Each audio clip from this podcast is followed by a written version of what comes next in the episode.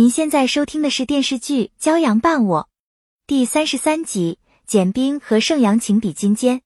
简冰把简双和郝俊杰撵走，他留在医院照顾父亲简中德。薛一鸣突然打电话给简冰，他们上周就和做橱柜的客户约好今天去公司开会。简冰早就忘得一干二净，护工去吃饭还没回来，他一时走不开，想晚点再回去，让薛一鸣先把会议记录录音。薛一鸣大为不满，方木及时赶来，主动提出留下来照顾简中德，让简冰去开会。简冰连连向他表示感谢，然后就匆匆离开了。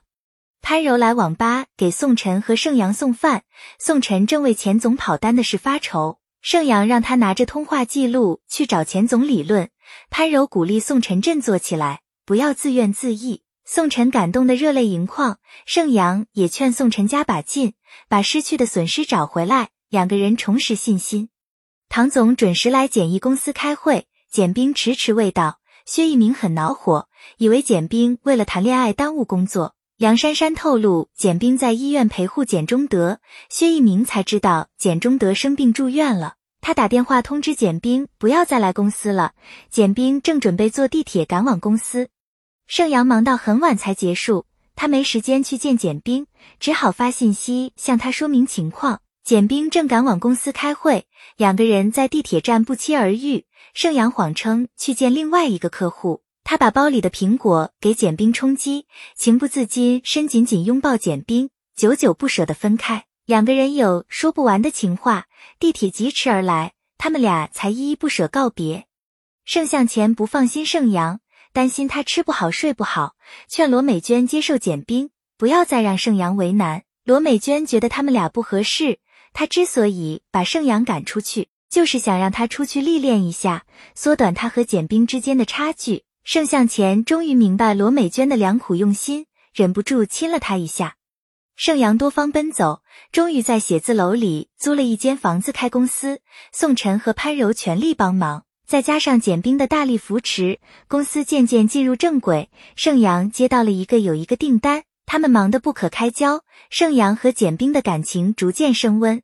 简中德病情好转，简冰把他先接回家，暂时住在简双的房间。简中德赌气把药扔进垃圾桶，还躲在房间里抽烟。简冰很恼火，狠狠训斥他一顿。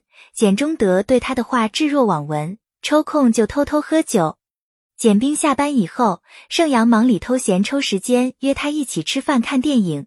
简冰不想耽误时间，就买了一些小吃到电影院。盛阳突然收到客户要签长约的信息，他只好和简冰说明情况。简冰让他先去忙工作，然后回家陪父母。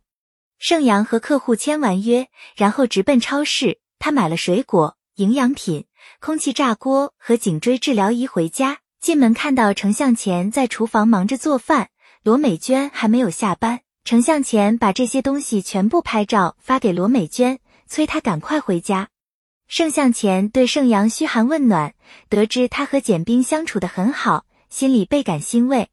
简冰接到医生的电话，让他周三带简中德来医院做手术。简中德坚决不干，还故意和简冰对着干。